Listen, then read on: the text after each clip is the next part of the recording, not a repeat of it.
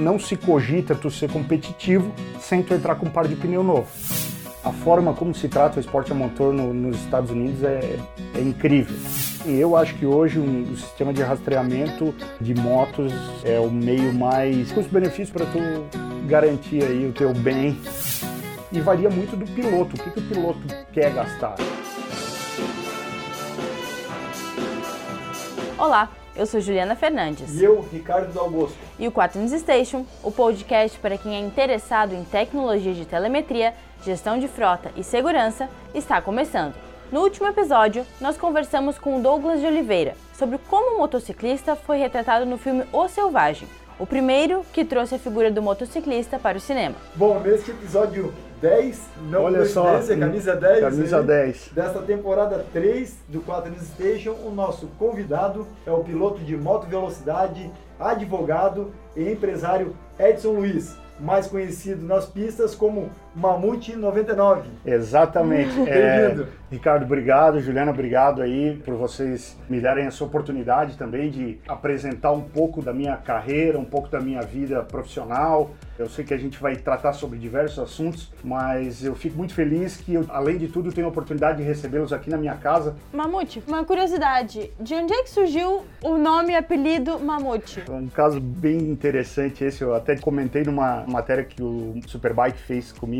Atualmente eu posso dizer que eu sou o maior piloto da minha categoria. Sou o mais alto e consequentemente o mais pesado. E esse apelido nasceu no ano de 2011, onde eu ainda não competia, eu já andava em pista, fazia track days, mas não competia profissionalmente. 2011. 2011. Eu comecei a competir profissionalmente em 2012. E 2011, junto com mais outros três amigos, nós resolvemos ir assistir a etapa do AMA, que era o Superbike americano, lá em Daytona, que é uma das pistas mais emblemáticas dos Estados Unidos. Na verdade, eram dois amigos e um conhecido deles. E eu fui conhecer o Anderson, que é esse cara que acabou me dando o apelido no aeroporto. Só que na época de 2011, eu fazia muita musculação. Eu era um viciado em academia. Marombeiro. um Marombeiro total e eu era maior do que eu sou hoje, em termos de musculatura e Tinha tal. que passar de lado na porta. É, exatamente. A minha camisa, pra ter uma ideia, eu já era advogado, a minha camisa, o último botão não fechava. Tão forte que era. É, tão mamute É. é. Só que eu não tinha esse apelido. Na hora que eu cheguei no aeroporto com as minhas duas malas, olhou pros meus dois amigos e falou: quando eu vi esse mamute vindo com duas malas, eu falei, cara, tomara que eu não sente do lado dele no avião. Ele E imaginou que é, você tava e, e- e aí, sabe que apelido só pega quando tu não gosta, né? Sim. Na hora eu falei, pô, quem que é esse cara? Eu nem conheço, o cara já vem me zoando, tirando, tirando ainda. onda. E aí os meus outros dois amigos que tinham muito mais intimidade comigo começaram e a viagem inteira foi mamute. E aí o apelido tá aí até hoje, depois eu resolvi assumir com um mascotinho e tudo e... Hoje tem gente que nem sabe meu nome no mundo da moto velocidade. É só por Mamute. Só por marca, né? É o brand. Exatamente, e depois veio nascer a marca aí em cima disso também. Não sei se já tá na pauta aí, se outros querem que eu. É, até essa que é uma das perguntas que eu quero fazer nessa linha, Edson. Como é que começou a tua carreira? Falasse que, ok, iniciou em 2012, mas chegasse a largar a advocacia, É. tinha feito um pé de meia, agora eu consegui me dedicar para isso, que não é um esporte barato, É. não é jogar frescobol. Não, né? não, Não. exatamente. Então, assim, como eu falei, em 2011 eu já, já havia iniciado alguns track days e tal, porque a moto é uma coisa que sempre esteve presente na minha vida, não só por hobby, mas por trabalho também. Meus pais eram do interior de Santa Catarina, e Santa Catarina, a gente tinha um- uma distribuidora de bebidas e nessa distribuidora eu trabalhava também como vendedor e a gente tinha as motos para fazer as vendas e tal. E eu trabalhei com essa moto para ajudar, inclusive na empresa da família. Sim. E assim eu fui, contei aquela história que eu comprei minha moto maior de alta cilindrada e aí fui crescendo, fui tendo outras motos, mas eu acabei entrando no mundo dos encontros de moto, né? Viajei o Brasil inteiro, conheci pessoas do Rio Grande do Sul, Santa Catarina, Paraná, Rio de Janeiro, viajei muito mesmo. Tu acaba criando laços de amizade muito forte com pessoas. Eu costumo dizer que eu via, na época, eu chegava a ver mais amigos meus que moravam longe e tinham moto do que meus vizinhos de porta. Então, Encontrava muito em É. só que o que, que aconteceu? Num curto espaço de tempo, eu acabei perdendo alguns amigos em acidentes nas ruas, nas estradas. E isso fez eu pensar, pô, como é que uma coisa que me traz tanta alegria, tanto prazer, pode me dar tanta dor também, tanta tristeza, né? Porque eu não, não vou ser hipócrita em dizer que, por vezes, nós das motos esportivas cometemos aí algumas coisas que não devem ser feitas nas estradas e o perigo é iminente. E aí eu comecei a andar em pista e no final de 2011 eu fui convidado para participar. Era um track day racing, dois dias de track day, onde na última saída de domingo seria feita uma espécie de uma corrida, uma mini corrida só de pilotos amadores, só de motos de rua e tal. Inclusive tinham motociclistas de São Paulo, motociclistas de Santa Catarina, Rio Grande do Sul, e largaram nesse último, nesse dia, 20 motos. E lá eu acabei ficando em segundo lugar. Olha só. Em 2011. Eu fiquei em segundo lugar nessa corrida, onde tinha pouca técnica ainda, era mais vontade e raça. E acabei perdendo a corrida na última volta, onde eu ultrapassei o cara que estava na minha frente e tomei o X. Esse cara que me ultrapassou hoje é um dos meus patrocinadores. Por esse bom desempenho, eu acabei sendo convidado para participar no ano seguinte do Campeonato Brasileiro, que era o Moto 1000 GP, e a coisa aconteceu, eu resolvi investir, na época eu atuava muito mais como advogado, né? Aí acabei começando a correr aí o Campeonato Brasileiro e depois que tu é picado por esse mosquitinho da competição aí, é muito difícil tu largar. E nesse início ali foi preciso investir muito em questões financeiras? É um esporte caro? Infelizmente, né, no Brasil é um esporte, digamos assim, de valor elevado, porque nada é barato. Uma moto de alta cilindrada, ela é cara por ser importada. No final de semana, para ser um final de semana que tu gasta pouco, tu vai gastar dois pares de pneu. Os pares de pneu no Brasil hoje, no período de competição, ele está em torno de R$ 1.500 o par só aí vão 3 mil reais de pneu, mais combustível, mais uma assessoria mecânica, não escapa por baixo de 5 mil reais um evento. Isso que eu ia te perguntar, qual é o custo, por exemplo, de uma temporada hoje de uma competição no Brasil? Hoje existem os, digamos assim, as equipes mais conservadoras que gastam menos e varia muito do piloto. O que, que o piloto quer gastar? Existe final de semana onde se tu tá numa pegada muito boa, tu vai gastar quatro jogos de pneu no final de semana, tem que torcer para não ter nenhuma Quatro queda. jogos? Quatro jogos de pneu. Hoje a gente começa a fazer os treinos livres na quinta-feira para competir no domingo. Então o que que acontece? Quinta-feira geralmente a gente faz o treino com o par de pneus que tu fez na última corrida. A gente usa porque a última corrida tu vai lá dar 14 voltas, um par de pneu dá para tu fazer o, a outra quinta-feira ainda de treinos bem tranquilamente, porque é, um, é mais para tu se soltar, fazer os ajustes da moto e tal. Sexta-feira, se tu já quer começar a imprimir um ritmo rápido, já vai um par de pneu. Então tu já coloca um par de pneu, porque no sábado já tem treino classificatório. Nada de tempo. Exatamente. Então não se cogita tu ser competitivo sem tu entrar com um par de pneu novo. Tu não vai entrar para Mais fazer. R$ 1.500. Exatamente. E assim, ainda existe a possibilidade de tu usar, por isso que eu falei quatro jogos, que na verdade serão cinco jogos e um par é usado. Se tu entrar para Super Pole, que são os 15 pilotos mais rápidos, que é o que vem acontecendo comigo já há bastante tempo, por conta da experiência, por conta de uma série de coisas, quando tu entra para Super Pole, que são 10 minutos de pista, tu coloca pelo menos mais um jogo de pneu para fazer a Super Pole e tentar buscar uma posição melhor no grid para largar no É dia pneu, seguinte. hein? E É muito sempre no pneu. domingo na competição, sempre É um Sai novo, com pneu novo. pneu zero. Pneu zero, Pneu zero. exatamente. Ô Edson, hoje a gente pega quantas competições no ano no Brasil? O Superbike Brasil, esse ano de 2018, teve oito etapas, mas já foi divulgado que para 2019 serão 10 etapas. Por exemplo, entre 8 e 10 etapas, a gente pega a questão de só pneu 5 mil reais, mais logística, mais levar a equipe, depende É. claro da sua estrutura, né? E a gente, eu tive no Superbike em Curitiba ano passado, tu vê é, equipes muito enxutas Exato. e outras e estruturas muito grandes, vamos dizer assim. Como era o caso do Algino Barros, é algo muito Isso, antigo, isso. já a equipe da acompanhando há tempo, do garoto do é, Eric Granado. Eric Granado, entre outros, já, já tem um pouco mais de estrutura. Deve ser esses que já estão entre os 15, né? Isso. Só que eu fiquei imaginando o seguinte, toda essa estrutura, com autódromos em diferentes locais do Brasil, mais eh, essa questão logística, mais alimentação, mais transporte. Por baixo, uma temporada ano no Brasil, 150, É, 200 reais não, pra te não- fazer- pra- não tem como baixar disso. Para fazer uma temporada competitiva, ela varia de 250 a 300 mil. Porque assim, tu tem que contar que no meio da temporada tu vai ter que substituir disco de freio, embreagem, bomba de freio, que é Se a moto tiver algum tipo de acidente. Exatamente. Tudo isso tu vai precisar colocar no teu pacote porque tu não, não conta que vai ser uma temporada redonda, que tu não vai ter nenhum, nenhum percalço no meio do caminho, né?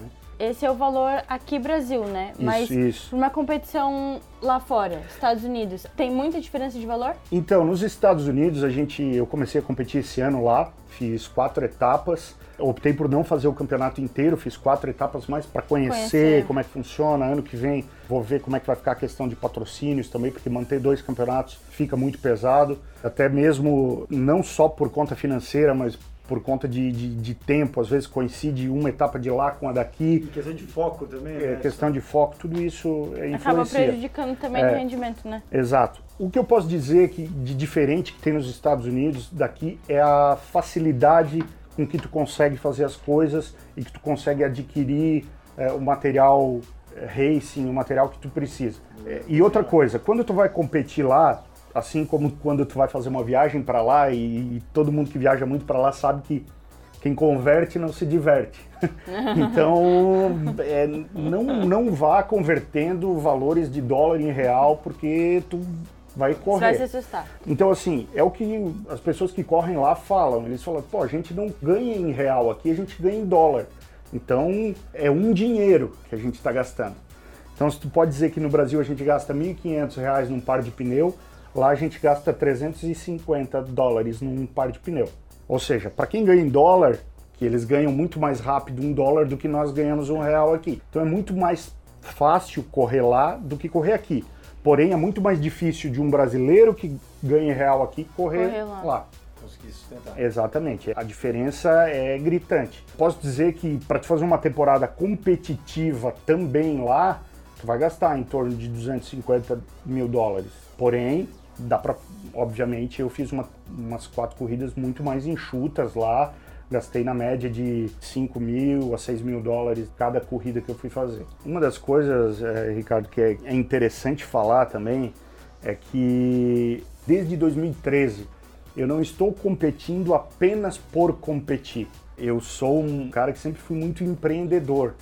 Então, já em 2013 eu verifiquei aqui no Brasil algo que me despertou. Eu falei, não pode que esse esporte só sirva para gastar dinheiro. Eu acredito que tem coisa aí. Acredito que se tem tanta gente gastando, tanta gente querendo saber mais sobre o esporte, e tanta gente querendo adquirir coisas relacionadas ao esporte, eu não possa criar algo que, de certa forma, banque o meu esporte, que foi o que eu comecei a fazer em 2013. Começou a empreender. Empreender em cima do esporte. E depois a gente, inclusive, vai falar da marca do Edson, É. que é a 2MT. Exatamente. Tá com um crescimento exponencial. Graças a Deus. Edson, me tira uma dúvida. Qual é o tamanho, por exemplo, da tua equipe hoje? Brasil e É. Estados Unidos. Então, hoje a minha equipe do Brasil ela está entre uma das cinco maiores, a equipe PRT, lá de São Paulo. O chefe de equipe é o Pitico, o José Carlos.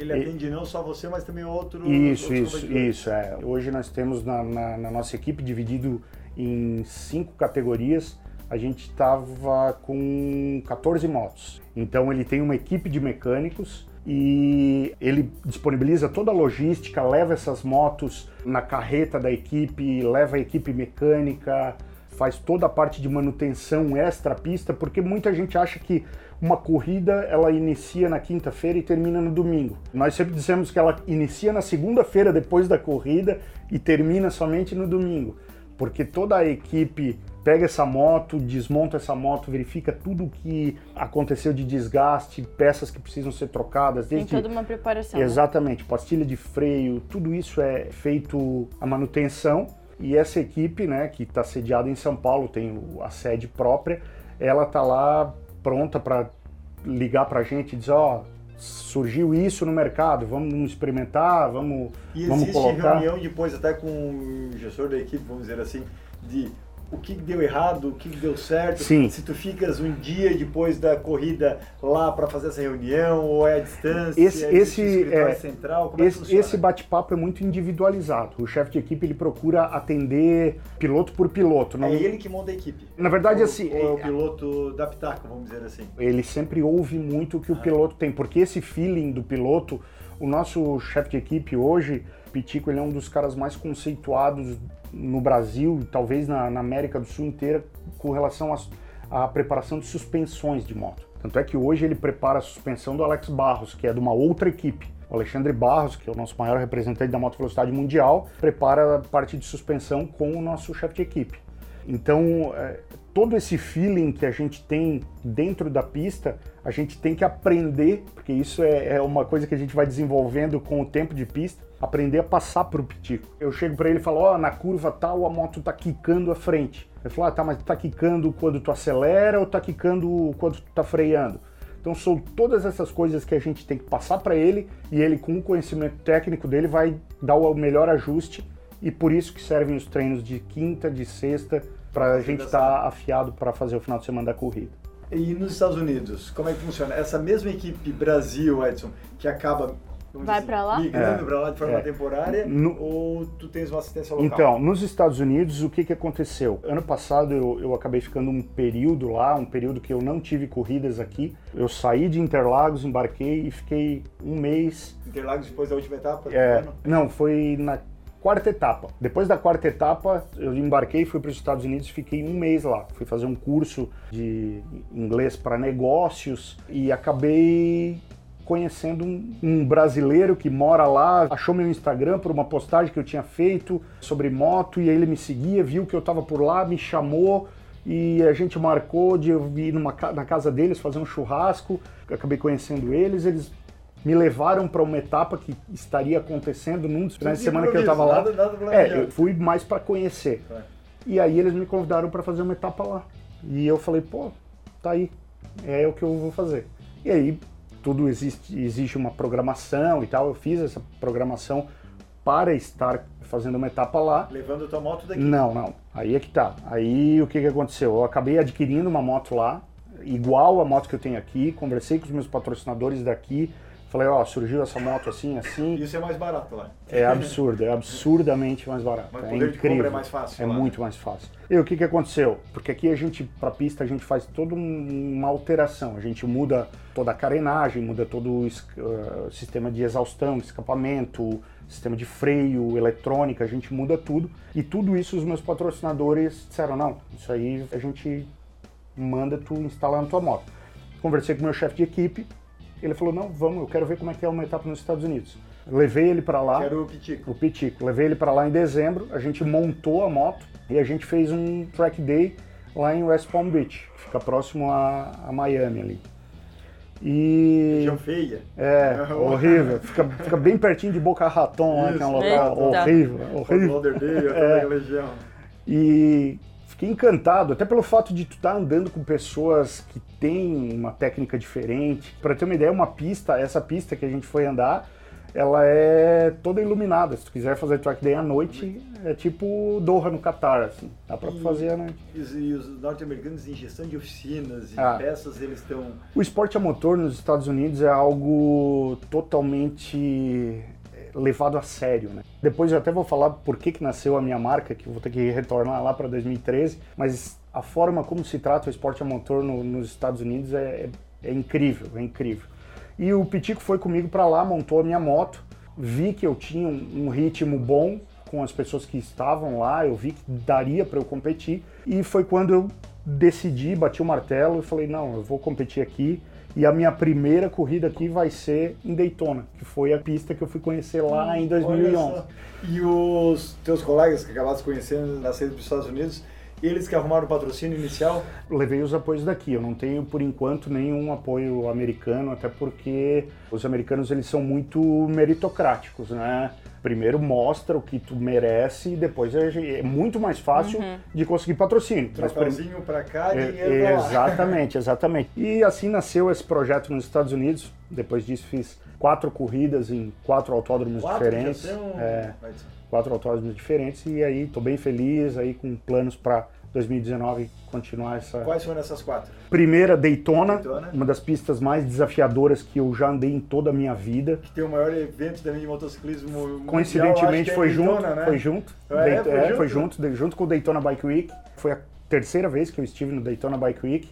A primeira foi lá em 2011 Depois voltei em 2013 e voltei novamente agora em 2018. Agora eu lembrei, o Luiz de Joinville, quando me indicou, pô, faz uma entrevista com o Mamute, uhum. vai. Se eu não me engano, ele foi numa das idas que ele foi pro evento em Daytona, e pra competição ali, foi, uhum. foi lá assistir, e foi pro evento de moto e ele falou que te conheceu lá. Uhum. Claro, sim, sim, sim. Muitos motociclistas, né? E, sim, sim. E acaba, provavelmente acaba não, não lembrando dele, mas como o pessoal acaba se, se conhecendo trocando informações daquela época. Não, eu lembro sim de ter conversado com ele lá, eu conversei com mais brasileiros. Estar num evento desse já é muito legal. Agora, estar num evento desse praticamente sete anos depois para competir foi algo que me deixou totalmente extasiado, assim, entrar naquele autódromo e dizer, pô, eu vou acelerar nesse paredão. Como eu falei, é uma pista, uma das mais desafiadoras que eu conheço no mundo, e eu já viajei, conheço várias pistas, mas aquela tem um paredão de aproximadamente 15 metros com uma inclinação de 45 graus. 45? Onde tu tem que passar praticamente a menos de meio metro do paredão lá em cima a 300 por hora. Então, uma das coisas muito legais que aconteceu nessa, nessa etapa, eu fui conversar com um piloto local para perguntar sobre a linha rápida e tal. O pessoal é muito solícito com relação a isso. E conversando com ele sobre a linha rápida, porque essa pista, ela pega uma parte da pista onde anda a NASCAR. Então, quem gosta de esporte a motor já deve ter visto a NASCAR passando. Inclinação típica, né? Exatamente, aquela inclinação de 45 graus lá em cima da, daquele precipício. E eu fui perguntar para ele, falei, tá, mas a linha rápida dessa parte da pista, onde é? Ele falou, lá em cima. Eu falei, tá, mas qual distância do paredão? Acho que ele ficou meio sem jeito em falar a distância, ele só fez assim com o cotovelo. se, se, o cotovelo estiver encostando no paredão, tu tá na linha rápida. agora tu vai lá em cima, 15 metros de altura, com uma inclinação de 45 graus e acelera 300 por hora com um muro do teu lado. Meu Deus. Já deu pra perceber que a pista de Daytona é, não te marcou ali, é, é mas quais outros que você provavelmente quer competir nos Estados Unidos, tem vontade de competir, chamou a atenção? Uma das pistas também que é emblemática para todo mundo que gosta de esporte a motor e principalmente a moto velocidade, por ter acontecido várias corridas memoráveis, é a pista de Laguna Seca, que fica na Califórnia, na cidade de Monterrey. Em 2013 eu estive lá assistindo assistindo o MotoGP também.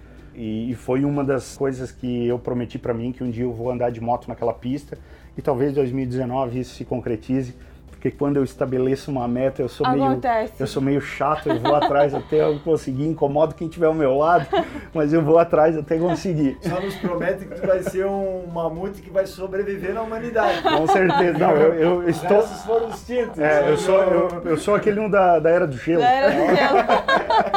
um mamute simpático. E daqui do, do Brasil, mamute, qual é a tua favorita? Então, a minha pista favorita aqui no Brasil, logicamente tem mais que uma, mas sim, a, sim. a que eu posso dizer que é a favorita, que eu gosto muito de andar, mas infelizmente ela não está no calendário do Superbike, é a pista de Santa Cruz do Sul, no Rio Grande do Sul. Uma pista que tem um traçado fantástico, com subidas, descidas, S de baixa, S de, de alta, e é uma pista bem desafiadora para quem vai andar a primeira vez. E também por ser a pista onde eu fiz a minha primeira corrida, que foi aquela ah. que eu comentei lá no início, que eu fiquei em segundo lugar, então é uma pista que me marcou muito e bastante. É, mas eu também confesso que a primeira vez que eu entrei em Interlagos, sabendo que meia hora depois eu ia estar na pista, deu um friozinho na barriga, só pelo fato de saber que Ayrton Senna, Michael Schumacher e tantas passaram outras lendas passaram por aí. É, a gente lá pela década de 80 teve mundial de moto velocidade no Brasil, Michael Durham, é, Wayne Rainey, Alex Barros, entre outros, fizeram história também em Interlagos. Sempre muito bom pisar nesse solo sagrado aí. Edson, e o que faz é, uma pista entrar no cenário de competição anual, por exemplo, no Superbike, ou mesmo uma etapa mundial? Vai muito de incentivo do poder público local? A gente tem que entender que tanto o campeonato mundial quanto os campeonatos brasileiros eles são gerenciados por empresas, ou seja, elas têm que primeiramente visar o lucro. É, a gente aos pouquinhos também vai perdendo aquela visão romantizada do esporte. A gente sabe que isso é um negócio, apesar de ser apaixonante da mesma forma e não perder todo esse sentimento por isso. Existem algumas regulamentações da FIM, que é a Federação Internacional de Motociclismo, com relação à própria segurança. É um esporte, é uma empresa, mas ela tem que visar a segurança. No Brasil hoje nós não temos nenhum autódromo homologado pela FIM, Federação Internacional de Nenhum? Motociclismo, nenhum, nem mesmo Interlagos é homologado, por conta de dois pontos de, de área de escape muito pequenos, onde qualquer acidente pode ser fatal. Infelizmente, isso tem acontecido, por mais que a organização do Superbike Brasil tenha tomado as, as medidas de segurança acessíveis aqui no Brasil, que são barreiras de ar, dentre outras aí. Mesmo assim, vem acontecendo. Mesmo assim, infelizmente, vem acontecendo no Superbike menos, mas a gente vê em track days, onde essa preocupação com contratação de barreiras de ar eh, não é tão forte e acontecem acidentes fatais nas pistas do Brasil, porque a questão dos cursos no Brasil também se desvirtuaram um pouco nos últimos tempos. Hoje a gente vê muita gente que é aquela coisa que eu digo, é é muito professor de empreendedorismo que nunca empreendeu dando aula, né? Então é muito professor, muito coach de motociclismo que nunca competiu uma corrida dando aula e isso infelizmente pode ser perigoso. Como eu estava falando com relação a essa questão de dos cursos né, de pilotagem ter, ter sido um pouco desvirtuados assim no, no Brasil com relação a passar uma técnica eficiente. Tem bons cursos, tem sim, mas são cursos que custam um pouco mais caro, são cursos que vão te dar um pouco mais de, de noção e são, infelizmente, poucas pessoas procuram esses bons cursos. né? E o que que você é, não observa em termos de segurança nas competições Brasil e, vamos dizer assim, é algo fora. básico nos Estados Unidos que não pode faltar? Exatamente. O que, Uma- que a gente é, está pecando? aqui? Aqui no Brasil, uma das coisas que eu vejo que são extremamente falhas é a própria estrutura dos autódromos. Esse final... Back-office, vamos dizer assim? Exatamente. Esse final, de semana, esse final de semana, por exemplo, teve a etapa de Londrina. Não pude competir porque estou lesionado, mas em contato com os amigos meus que estiveram lá, inclusive um, um piloto da minha equipe acabou caindo, graças a Deus não se machucou muito, foi atendido eh, na ambulância. E aí a gente em contato, tá, mas pô, como é que foi? Ele falou, não, não tem ambulatório aqui no autódromo. Não tem um centro onde a própria equipe de, de resgate te leve e te preste os primeiros socorros. Por mais que tenha uma UTI móvel, digamos assim, que tenha duas UTIs móveis num autódromo. Se acontecer uma queda onde dois pilotos batem e ambos precisem de atendimento, vai um para cada ambulância. Ou seja, o resto do evento fica paralisado até que esses pilotos sejam liberados da ambulância ou sejam levados para um hospital Causar mesmo alguma coisa com o público que está assistindo, algum problema na arquibancada. Exatamente, exatamente, pista, exatamente. mas- Se, di- digamos, tem uma, uma arquibancada, daquelas arquibancadas móveis que venha a cair e mais pessoas sofram ferimentos, o, evento fica totalmente parado por conta disso. Os dois únicos autódromos que eu conheço no Brasil que têm essa parte de ambulatório um pouco mais estruturado é Interlagos, até porque recebe a Fórmula 1, então obrigatoriamente tem que ter, senão nem receberia. E o autódromo de Goiânia, que tem uma estrutura um pouco melhor, e o de Curitiba também. São três autódromos que tem. Os demais não têm sequer condições de receber. é, Isso é preocupante. é preocupante. Bem preocupante. E assim, aí também entra toda a questão da organização, de colocar equipe preparada para isso. Converso com vários médicos, tenho amigos médicos que já trabalharam em, eh, inclusive no atendimento da Fórmula 1 no Brasil. Eles falam que a equipe de socorristas ela tem que ser uma equipe muito bem preparada. Hoje a gente tem, que eu conheço no Brasil, eh, uma equipe especializada, que é até de Curitiba, que é o Pickler, que é uma equipe especializada para eventos de esporte a motor. É uma equipe muito bem estruturada, foram eles que me atenderam, inclusive em Goiânia, um atendimento muito bom. E nem sempre eles estão presentes, por conta às vezes do custo de deslocamento, por talvez ah, ele ter que levar toda a equipe dele, porque a equipe dele é treinada em Curitiba, então ele teria que levar uma equipe de 20, 30 pessoas para Goiânia, 20, 30 pessoas para Interlagos ou para Santa Cruz, ou seja lá para onde for. E às vezes o campeonato opta por questão de cortar valores, por talvez não ter Não arrecadado todos os patrocinadores, não levar isso. Nos Estados Unidos é uma coisa que isso é impensável, né? Nem é permitido. Não, é- é- tanto é que a a última corrida que eu fiz nos Estados Unidos agora foi lá em New Jersey, próximo a Nova York.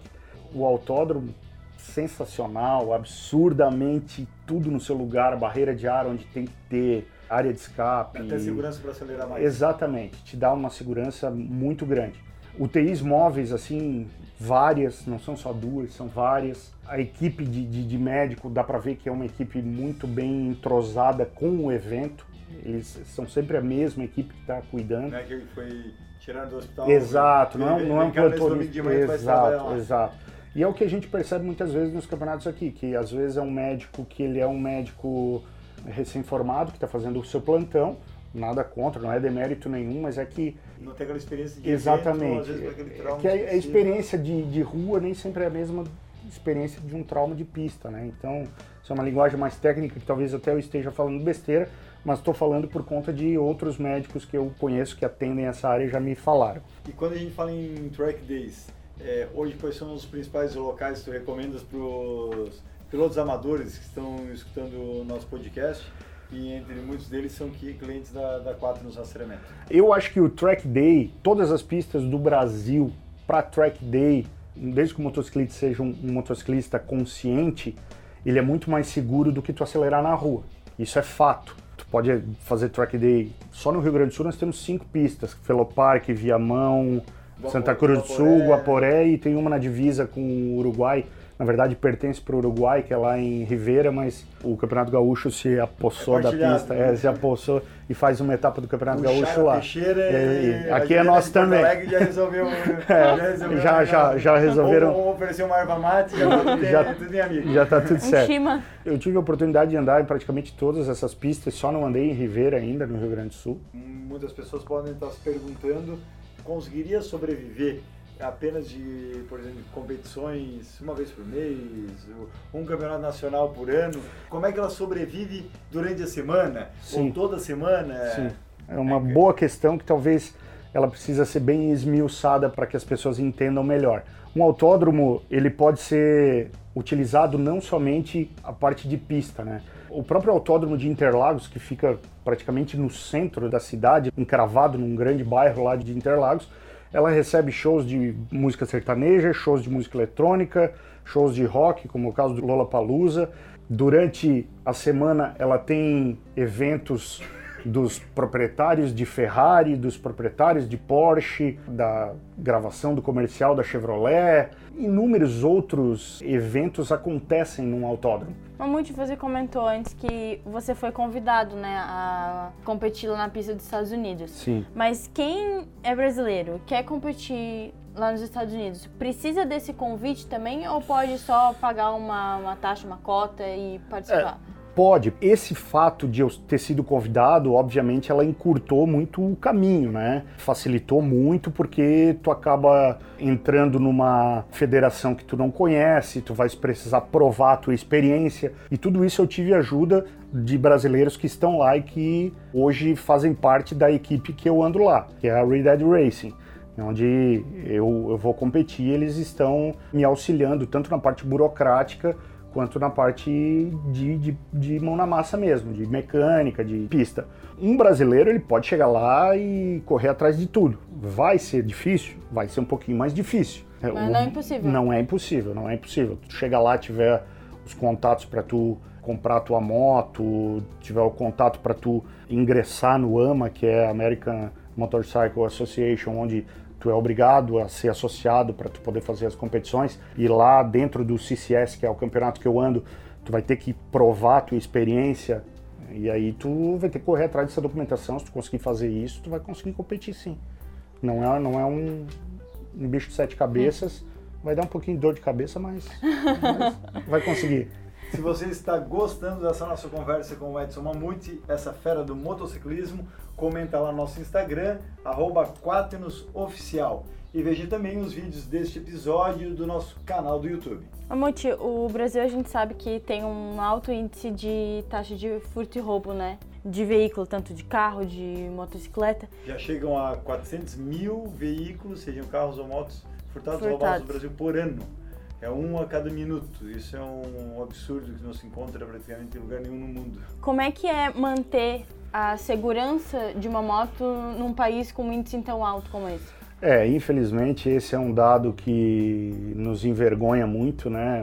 Porque a gente luta tanto, né? A gente que é motociclista luta tanto para comprar, porque a moto para muita gente é um meio de trabalho, mas para muita gente é um sonho. E quando tu tem o teu sonho roubado é algo é, que te, te deixa muito mal, te deixa muito para baixo e, e faz a gente repensar muitas coisas. Eu cheguei a ver cotação para uma BMW como é a minha, uma moto de 78, 80 mil reais eles chegarem a me pedir 30 mil reais de seguro. 30 mil? E olha que tu não traz mais o perfil. Exatamente, assim, exatamente, risco, né? exatamente.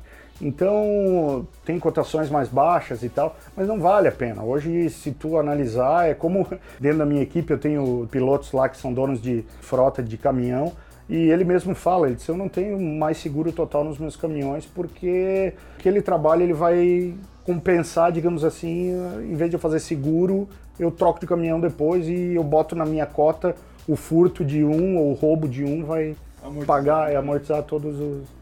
Então, assim, eu acho que hoje um, o sistema de rastreamento de motos é o meio mais. Custo-benefício. É, mais custo-benefício para tu garantir aí o teu bem, se é que se pode dizer isso, né, na, na atual situação do Brasil.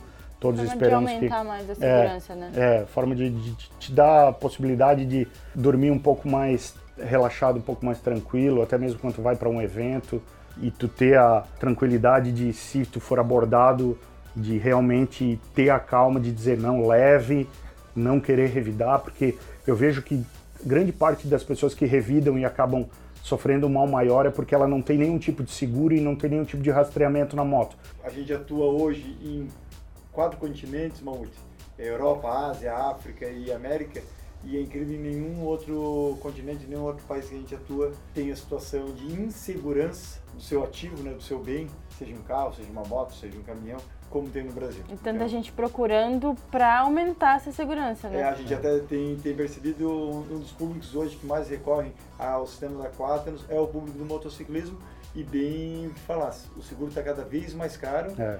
Eu digo assim, motos acima de 300 cilindradas, muitos com perfis ali de 18 aos 25 anos ali, é muito difícil o seguro de moto estar tá baixando dos 12 mil reais. É, é isso aí. Em relação à, à segurança do piloto, Mamute, a gente falou ali da segurança né, da moto, manter ela segura, mas em relação à segurança do piloto, o que, que ele deve prestar atenção? Quais são os cuidados que ele deve tomar? Primeira coisa que eu digo para o piloto é que ele tem que estar relaxado em cima da sua moto. É mais ou menos como tu está dirigindo um carro. Tem que se sentir à vontade ali. É uma balança, né? Entre adrenalina é, e... Exato. E, e aí, ob obviamente, passa por uma série de coisas, desde a regulagem dos equipamentos da moto, né? Que são a altura dos manetes, a altura das pedaleiras. E tu tá se sentindo confortável em cima da moto. Se tu não se sentir confortável em cima da moto para fazer um quarteirão, imagine para fazer 200 quilômetros, né? Como é que você vê o futuro dessas tecnologias para aumentar a segurança nas competições? Nossa, esse é um assunto que eu, que eu adoro, assim, tecnologia em competição, né? Tá acontecendo agora, a gente até estava conversando, o Salão Internacional de Milão de Motociclismo. E as grandes marcas estão apresentando é aí. Ekman. É o Eichmann. Eichmann. É, é um salão dos mais conceituados do mundo, se não o mais conceituado do mundo no, na área de motociclismo. E as grandes marcas estão apresentando as suas esportivas para ano que vem. A Ducati está vindo com a Panigale, que a Ducati historicamente ela é uma moto bicilíndrica. Ela encerrou as suas atividades com os motores em dois cilindros e começou em 2018 com os motores, motores quatro cilindros. Então ela está vindo com a Panigale V4, um motor quatro cilindros em V, com 234 cavalos de potência, uma moto inspirada totalmente no MotoGP, está vindo muito forte com uma eletrônica muito agressiva. A BMW, que é a marca que eu corro atualmente, está vindo com um modelo novo, prometendo aí vir com uma tecnologia de controle de tração, de controle anti-wheeling, de controle de inclinação da moto que nunca vista antes. Eu estou ansioso para ver essa moto. As tecnologias, eu sou totalmente favorável, né? As tecnologias na, nas competições. Eu sei que tem muitos puristas aí que são saudosistas e lembram da época dos carburadores e sem tipo de controle de tração nenhum, sem tipo de controle anti-wheeling. Querendo utilizar a viúva negra. Né? Exato, é, eu acho muito legal, mas eu acho muito legal cumprindo o seu papel na história. Eu acho que tudo que vem para te dar mais segurança e mais competitividade hoje vale a pena. E as grandes marcas estão investindo muito nisso. A própria Honda lançou um sistema protótipo aí, onde o comercial deles era a moto sem piloto nenhum, seguindo um técnico da Honda somente com duas rodas, o sistema eletrônico dela mantinha a moto em pé sem cair para lado nenhum. Aí eu acho um pouquinho demais, mas é, algo que talvez venha aí no, no futuro, não sei. É, e depois eu vi a Honda, ela trouxe a tecnologia que eles estavam usando naquele robô, o Asimo, que era um robozinho da Honda, que foi apresentado no salão de carros, no salão de moto, que mantinha o equilíbrio do robô. Eles estão levando agora para a moto para ela ter esse equilíbrio também. Eu sou totalmente a favor do, do, da tecnologia aí nas competições. Espero que lancem muitas mais coisas ainda, mais. né? é. Espero poder ir testando muito mais Todas coisas. aí. elas. É. E Mamute, quando tem a comemoração ali, né, no fim da corrida, normalmente é aquele champanhe para um lado, para o outro, mas tem uma corrida que é um pouquinho diferente, que é a de Indianápolis, né, que não é champanhe, é o leite, É, é, isso? é Por que isso. que ele, ao invés de champanhe, eles usam leite? Tem etapa do motociclismo lá? A última etapa do MotoGP, eu até brinco que em 2013 eu fui assistir o MotoGP em Laguna Seca, cortaram, não tem mais. A Laguna Seca encerrou, não tem mais MotoGP. 2014 eu fui assistir em Indianápolis, Cortaram. não É, tem mais. é. Aí o pessoal falou, pelo amor de Deus, Edson, não vem pra Mamute- Austin, porque se é a última etapa dos Estados Unidos que tem MotoGP ainda, não vem pra Austin, porque se vier pra Austin eles vão cortar. O Mamute é a Tainá do nosso setor. Vai, vai acabando, vai acabando com tudo por onde passa. Então, é, essa A co- Juliana pega no pé da Tainá e ela falou que onde é que a Tainá acompanha ela azar. Ah, é? Então, essa comemoração com leite lá em, em Indianápolis, ela é mais voltada na NASCAR e na 500 milhas de Indianápolis. de Indianápolis, que é da Fórmula Indy, né? Confesso que a, Tem por vários é, eu confesso que a história por trás disso eu não, não sei muito, assim. Mas eu acho muito interessante essa, essa comemoração. E, e em outros locais do mundo também existe é, comemorações que não são feitas com champanhe. É questão que, se eu não me engano, da região ser produtora de leite, de né? leite. É, lá é a exatamente. região produtora de leite, mas existem casos como, por exemplo, em Doha, no Catar, que é por questões religiosas, não existe comemoração com champanhe. Em outros locais do mundo onde tem a, a religião do islamismo, também não, não se comemora com champanhe nas comemorações. Eu particularmente gosto ali da, da festa do champanhe, mas caramba, dá uma melequeira no macacão. uma melequeira no macacão. E Que eu, e ao poder público de Santa Catarina que esteja escutando nosso podcast aí, que não tem dado incentivo para a construção do autódromo, a gente não precisa abrir uma Vive Cliquet, alguma coisa assim. Não, Pode pô. ser aquela cidra de 12,99 É, não tem né, que a gente vai estourar Não, Natal, gente, entendeu? pô, eu acho que aí a gente deveria até valorizar os. os Vinho da Serra. Exatamente, É. tem, tem vários, vários espumantes ali na região de São Joaquim e tal, que já foram inclusive premiados. Quem sabe aí mais uma forma de divulgar o nosso estado ali. Exatamente. Ou, ou então, se quer baratear o negócio, low cost, né? Você ainda está falando da internacionalização Aham, do mamute, É. low cost, abre um maracujá Joinville. É. entendeu? Olha aí, Também. também, pô. Também. Chega a 7 da 4, não sei que Joinville. Vai Também. ver grude. É, é.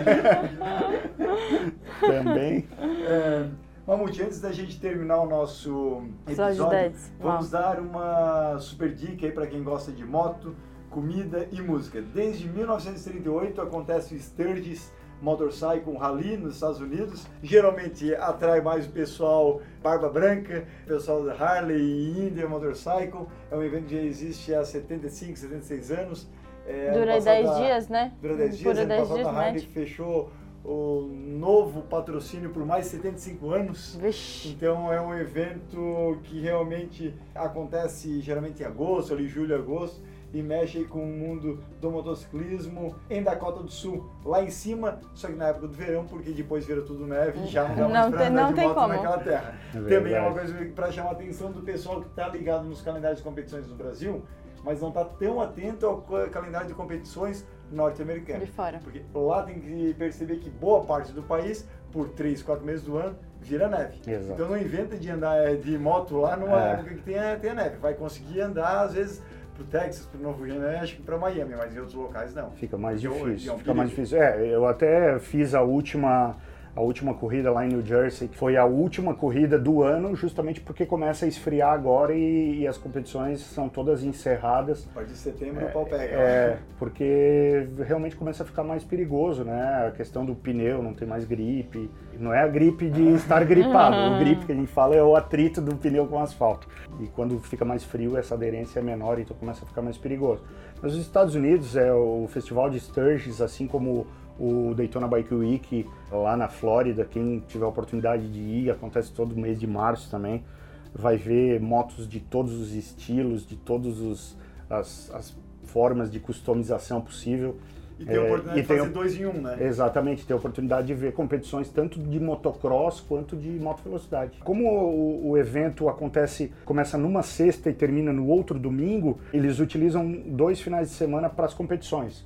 Um final de semana é o motocross e o outro final de semana é a moto velocidade. Então, se você tem um sonho também de fazer aí, já que Laguna Seca já, já não existe mais, né? Se, é, o, o, Mundial de Moto Velocidade, o MotoGP não tem mais. Só nos Estados Unidos é só Austin lá no Texas mesmo. Então começa a Rota 66 lá na Califórnia, é. vai é. até. Ó, tô vendo aqui uma placa na minha frente, aqui na da casa Rota do 66. É. Mamute aqui sobre a Rota 66, e, vai até Chicago. E, né? e vou te dizer por quê. Esse é um outro sonho meu que vai se tornar realizar, Aí, realidade. Olha, é tu já achou cruzar, parceiro, tu também. O tá, Ricardo tá, quer fazer tá essa rota. Wishlist. É. O problema é o seguinte: eu sou harleiro, o Mamute é de bike. A gente sai da Califórnia. Quando eu não cheguei nem no Arizona ainda, nem no Grande Canyon, ele já está em Chicago. Ah, mas, lembrando que Estados Unidos existem vários locais que são 55 milhas por hora e polícia rodoviária lá brota de arbusto. Então não dá para. Eu estava conversando com para uma videoconferência, inclusive semana passada, com um amigo meu que era da minha equipe aqui, foi morar para o Colorado, está morando lá nos Estados Unidos e estava me pedindo dicas e tal porque ele quer competir lá e ele comprou uma, uma Big Trail lá e ele comprou a Big Trail dele em Los Angeles e mora em Colorado. Ele falou que foi a viagem mais entediante da vida dele porque ele sabia que não podia passar das 55 milhas por hora, mesmo com uma, um canhão de uma moto na mão. Que... Vai dar uns 70 Ele falou, é, ele, ele, ele, falou, é, ele tá morando lá, tá em processo de adquirir o green card, então ele falou, não posso ter nenhum deslize, nenhuma multa de trânsito, então... eu, eu digo que se sair pela Rota 66 da Califórnia em direção a Chicago, eu não cheguei nem no, no deserto do Arizona ainda, nem em Las Vegas, o Mamute já tá bebendo leite é. E porra, postando, postando stories e me marcando, filha da mãe. mais ou menos, mais ou menos. Mas se eu for fazer a Rota 66, eu vou ou eu vou com uma, com uma Big Trail ou eu vou com uma Harley também. Olha só. Eu vou te dizer uma coisa, eu já fiz isso em 2009. Eu loquei uma V-Road, uma Harley, uma V-Road em Fort Lauderdale e fiz até Key West e voltei no mesmo dia. Excelente. Fui até a ponta e voltei, já era noite, fui só com o capacete coquinho, tive que parar no meio do caminho para comprar um óculos, porque a, a, noite começou muito bicho. Parecia o filme MIB. É, exato, exato. começou a anoitecer e lá tem muito mangue, né? E aqueles mangues. Aí o mais legal foi tipo assim, ah, vou parar na ida, né? Eu e um outro amigo meu, ah, vou parar para tirar uma foto. Encostamos para tirar a foto. O, o, é, o, uma placa dele assim, cara, olha aquela placa ali. Eu olhei, evite parar nesse local, perigo de ataque de crocodilo. Eu falei, ai, cara. Quando, quando é a região dos Everglades, é. ali, né? E o pessoal de lá não tem um barco normal, eles têm aqueles overcraft Isso. que simplesmente sobrevoam por cima da linha d'água. Legal. E quando começaram a falar que tinha ido para aqui o oeste, eu já falei assim, vixe, entrou na região do, dos, dos pântanos dos, uh -huh. e aí tem problema. Tudo bem, tem muito campo de golfe também. Tem. E também, de vez em quando, aparece um, um crocodilozinho lá de 7 metros. É, só isso, é, só isso. É, exatamente.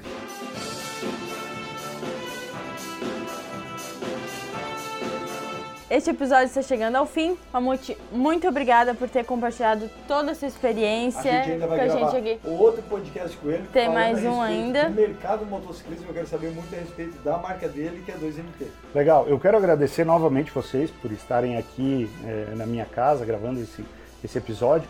E para quem ficou um pouco mais interessado aí na, na, minha carreira, saber um pouco mais do mundo das competições aqui no Brasil e nos Estados Unidos, me segue lá no meu Instagram, Mamute99, YouTube Edson Luiz Piloto, Facebook Edson Luiz Piloto. Sempre estou postando novidades, sempre estou postando bate-papo com amigos, pilotos, motociclistas de rua e por aí vai. Atualiza com frequência, sou prova disso, é. sempre acompanho semanalmente o Edson Mamute. Ainda também... chegamos hoje aqui, né? A gente viu ontem no stories dele que ele tinha botado os uniformes pro sol. A gente chegou aqui tava os uniformes ali, é. tudo meu.